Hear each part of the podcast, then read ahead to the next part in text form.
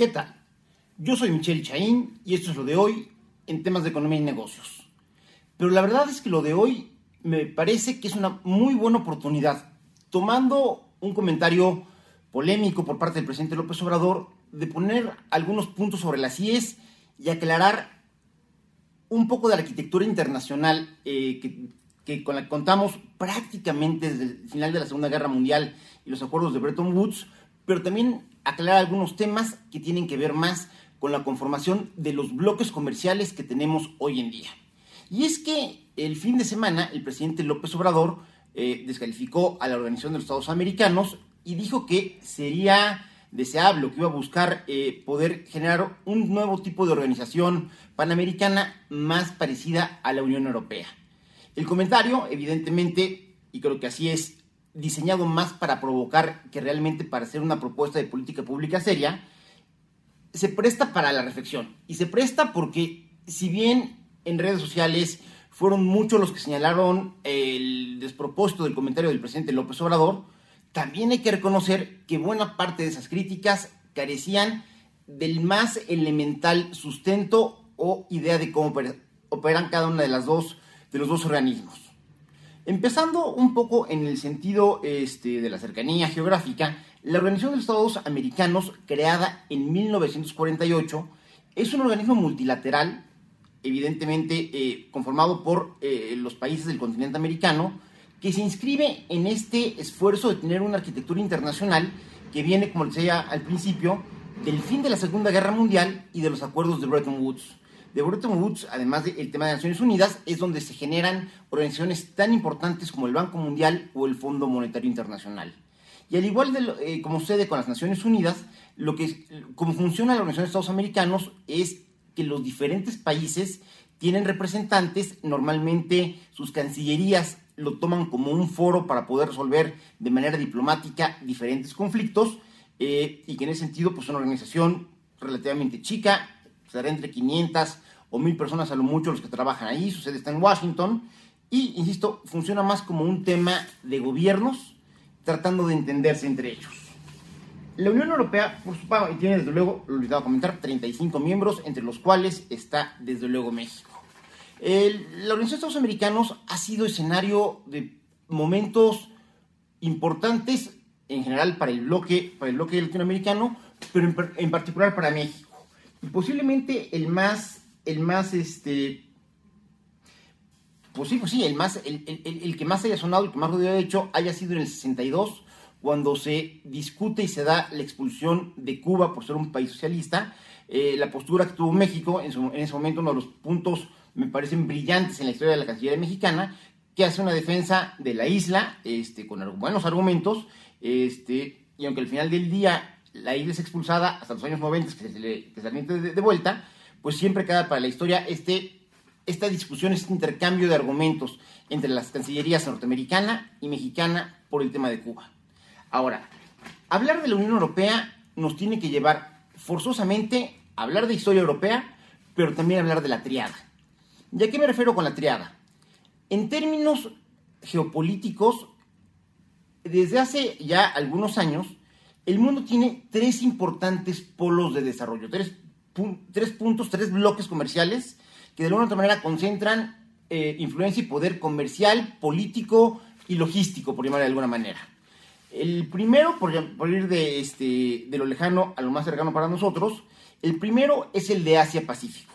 donde están desde luego China, Japón, Australia, Nueva Zelanda y en general todos los tigres asiáticos.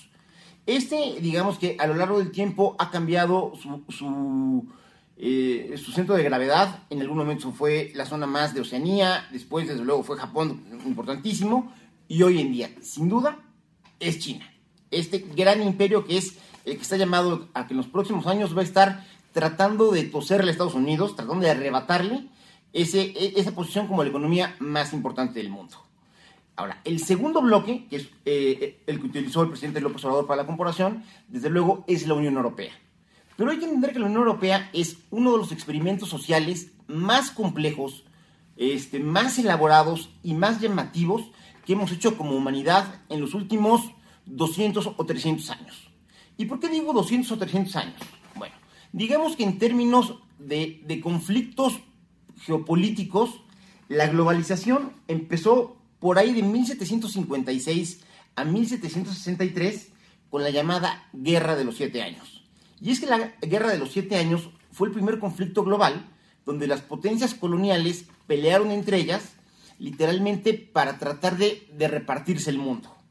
Eh, terminó la guerra, la verdad es que no quedaron satisfechos eh, todos los participantes y desde ahí se vinieron arrastrando tensiones que de alguna otra manera explican eh, esta Europa tan tensa que se vivía para el inicio este, de la década de 1910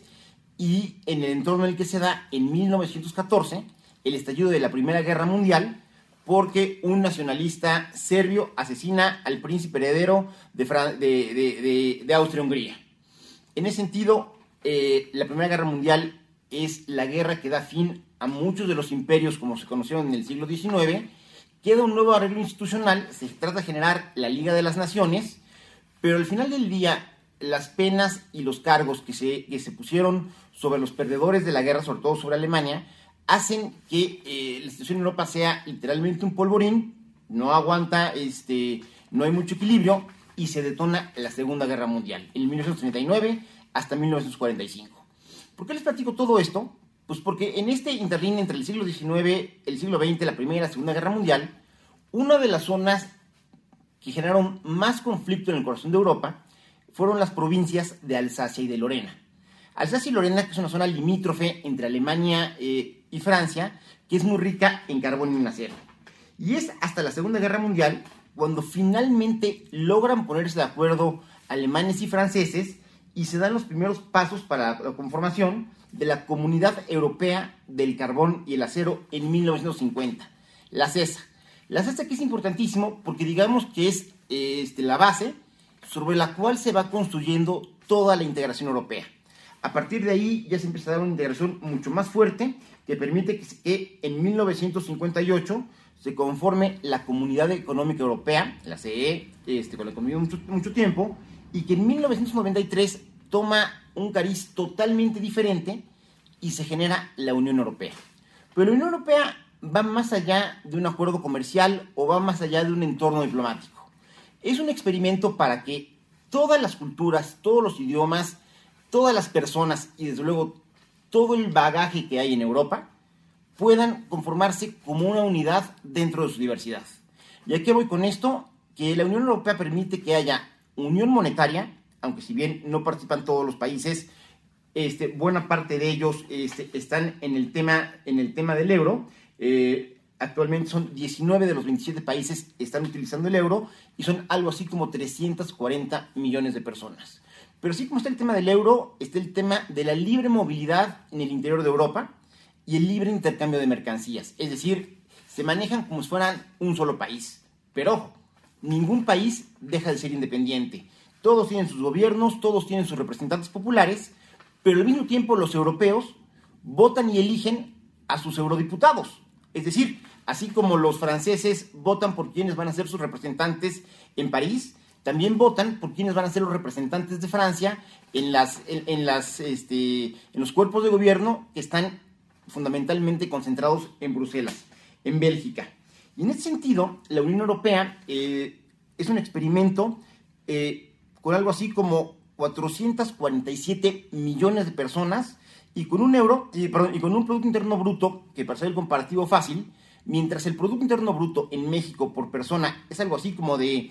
9 mil dólares, el Producto Interno Bruto por persona en la Unión Europea es casi de 30 mil. Es decir, cada europeo es en, promedio tres veces más rico que un mexicano, por lo cual habla de la importancia de, este, de la Unión Europea y sobre todo de la manera en la que no ha sido excluyente, sino que conforme se ha modificado el mapa geopolítico, ha incorporado nuevos, nuevos países miembros. Nuevos países miembros, ya sea como comunitarios, pero también si cumplen con los criterios de convergencia que tienen que ver con la estabilidad de precios, las finanzas públicas sanas, eh, una ruta hacia una convergencia perdurable y la estabilidad en el tipo de cambio, pues van encaminadas a eventualmente poder ocupar el euro como divisa. Pero de manera curiosa, la Unión Europea con esta complejidad institucional que tiene, ha logrado algo que por buena parte de la historia de la humanidad o buena parte de la historia de Occidente parecía inconcebible, y es la pacificación de Europa. Europa que siempre estaban peleando franceses contra ingleses, contra alemanes, contra españoles, este, contra italianos. Cuando fueron encontrando esta lógica basada en la colaboración alemana-francesa en el tema del carbón y el acero y fueron construyendo esta unión que está basada en intereses comerciales, hicieron, se dieron cuenta ellos e hicieron que nosotros como humanidad nos diéramos cuenta de que además de los beneficios económicos del comercio, el comercio es un gran estabilizador de las relaciones tanto entre personas como entre países. Y es que tú te puedes pelear con tu compadre, con tu comadre, con tu novio, con tu novia, con tus papás, con tus primos, con tus hijos, pero normalmente te la piensas para pelearte con tus clientes. Uno, porque la relación no es tan personal y dos, porque al final del día comes de ellos. En ese sentido, el hecho de que los países europeos se hayan convertido en socios comerciales generó una estabilidad que desde Europa irradia para todo el mundo. Y en ese sentido, déjenme darles tres datos eh, para, eh, para reforzar este punto. En el siglo XIX, tomando en cuenta guerras de europeo contra europeo, o sea, no si un europeo se pelea con un, con un africano, con un asiático, con un americano, no. Guerras de, de potencias europeas contra potencias europeas, en el siglo XIX hubo 10. En la primera mitad del siglo XX hubo 7 conflictos de este tipo. Pero a partir de que entra esta lógica de la Unión Europea, en la segunda mitad del siglo XX hubo únicamente dos conflictos entre europeos y los dos sumamente específicos y sumamente focalizados. Uno es el conflicto entre eh, Rusia y Chechenia por la independencia de Chechenia y el otro es la guerra de los Balcanes o este, la guerra, como se le, se le decía, la, la, guerra que sucedió a la división de lo que fuera la Gran Yugoslavia.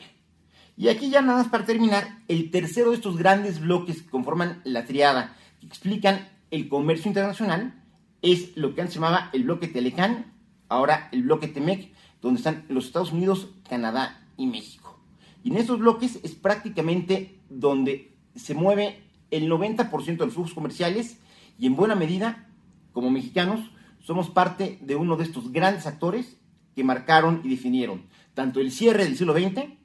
como esas primeras décadas del siglo XXI y en ese sentido nuestra posición no solo comercial, sino geopolítica como aliado de los Estados Unidos, nos tiene que dar una perspectiva de cómo enfrentamos